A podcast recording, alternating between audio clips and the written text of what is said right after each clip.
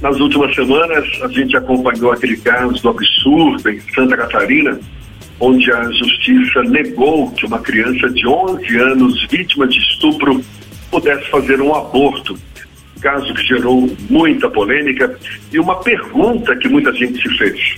Em casos como este, há a necessidade de decisão judicial? A gente fala mais sobre o assunto e conversa agora com o advogado especialista em direito e processo penal, Leonardo Pantaleão. Muito obrigado por aceitar nosso convite. Bom dia, Leonardo. Tudo bom?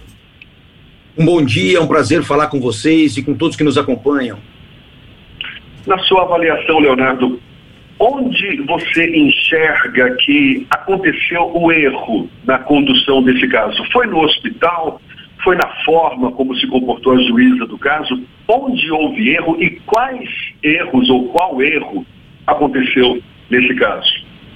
Olha, esse caso ele ganhou grande polêmica porque ele é permeado realmente de uma série de situações é, muito peculiares. Primeiro, nós temos aí a questão da recusa é, do hospital em fazer esse procedimento, em realizar o abortamento, considerando que já havia sido ultrapassado o período gestacional de 22 semanas. Esse é um primeiro ponto. O segundo ponto também que nós temos e que merece ser destacado é, de fato, o comportamento da juíza e da promotora naquela audiência, onde evidentemente faziam ali algumas indagações e pelo que se depreende, inclusive com é, é, um certo induzimento uh, em relação à manutenção da gravidez, a uma, a uma criança que, de fato, não tem a menor condição de discernir quais são as consequências de se manter ou não aquela gestação ou de eventualmente levar aquela gestação até o final.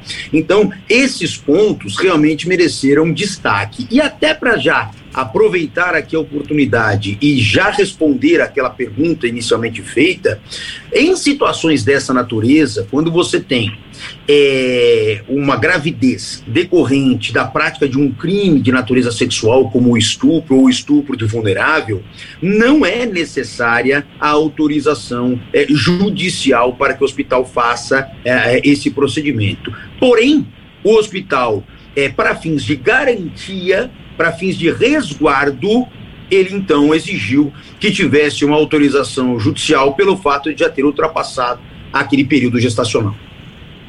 Agora, é comum médicos pedirem autorização da justiça apenas para se resguardarem num caso como esse, Leonardo? É comum, é comum principalmente quando nós não estamos falando ali numa situação imediata de risco de vida da gestante. Se a gestante estivesse ali em iminente risco é, de vida, aí, obviamente, se ele se recusasse para depois pegar uma autorização judicial e, eventualmente, nesse intervalo, a gestante viesse a falecer, o médico, inclusive, responderia pelo resultado morte que teria dado causa pela sua não intercessão imediata. Agora, quando não existe essa situação, é, quando é uma decorrência de uma gravidez fruto de um estupro, fora daquilo que as normas técnicas do Ministério da Saúde é, estipulam em termos de idade gestacional, aí sim, não só o hospital, como também o médico, é, podem pedir essa autorização para fins de resguardo. Porque veja bem, da mesma forma como a lei não exige a autorização judicial, a lei também não proíbe que o médico a solicite. Então, por essa razão, que nesses cenários, principalmente em decorrência de crimes de natureza sexual, o médico, para fins puramente de resguardo,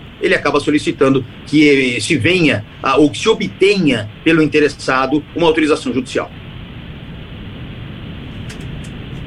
Leonardo, Fernando? nesse caso específico da criança de 11 anos, ela tinha 10 anos quando procurou o sistema de saúde e o sistema de saúde disse: olha, nós temos um normativo que só permite o aborto legal até 20 semanas. Ela estava com 22 semanas e dois dias e aí passou por todo esse processo até quase 29 semanas quando aconteceu efetivamente, quando ela passou a ter o direito assegurado ao aborto legal.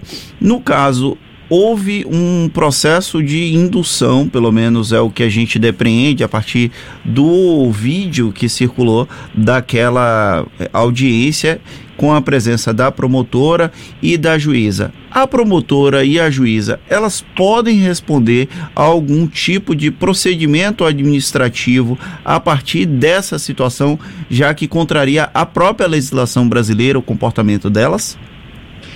Pode, inclusive o comportamento, segundo já foi noticiado, os órgãos de correção, tanto do Ministério Público quanto da magistratura, já estão ali com procedimentos administrativos em andamento para poder avaliar o comportamento de cada uma delas, para saber se de fato o comportamento ficou dentro do limite do razoável ou eventualmente ultrapassou aquele limite. Por quê? É muito importante também que se entenda que um dos requisitos obrigatórios para a realização desse abortamento é o consentimento da gestante ou do seu representante legal, no caso de uma menor como foi esse episódio especificamente. Então, claro, a juíza tentar entender se de fato o representante legal está de acordo com aquele procedimento, e às vezes também, até por uma questão de excesso de zelo, fazer uma pergunta ou outra para a criança. Agora, quando começa a extrapolar,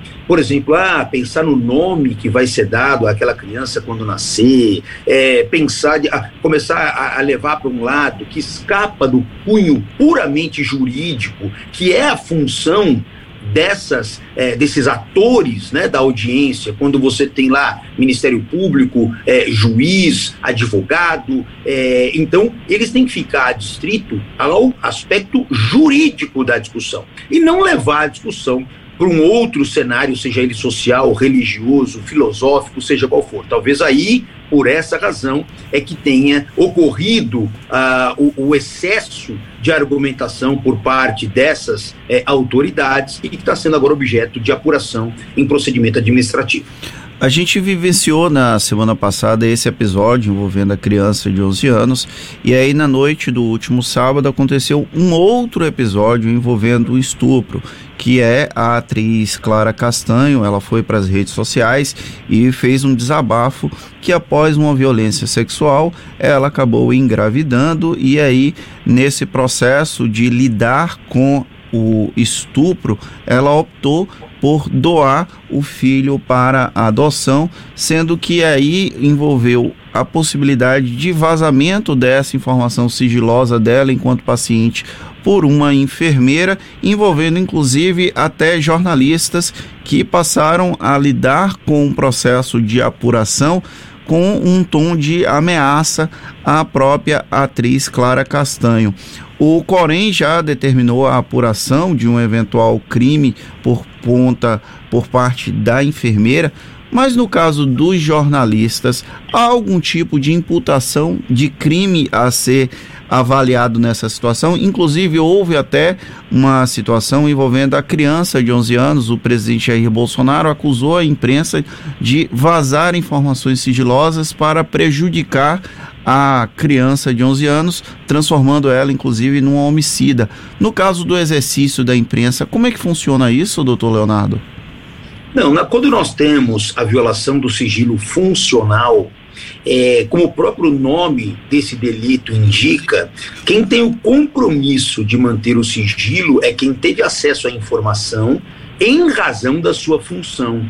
Então, no caso, por exemplo, da enfermeira. Agora, quando nós transportamos esse assunto para a imprensa, o máximo que eventualmente poderia ser ali caracterizado, no meu modo de ver, é coibição de excessos, de uh, uma exposição exagerada, comentários eventualmente que não sejam os mais recomendáveis para uma situação é, de absoluta vulnerabilidade como essa, e aí, eventualmente, uma ação de reparação de danos Agora, especificamente na parte criminal, eu não consigo enxergar nesse cenário que nós estamos conversando aqui especificamente ah, que tenha havido qualquer tipo de conduta típica na esfera do direito penal por parte da imprensa ou de jornalistas que eventualmente divulgaram essa, esse conteúdo, essa matéria.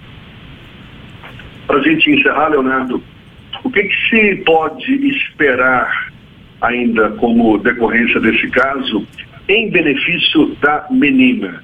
Me parece que ela deve estar chegando já a 30 semanas de gestação. ela, por exemplo, permanece com o direito ao aborto, nesse caso ainda?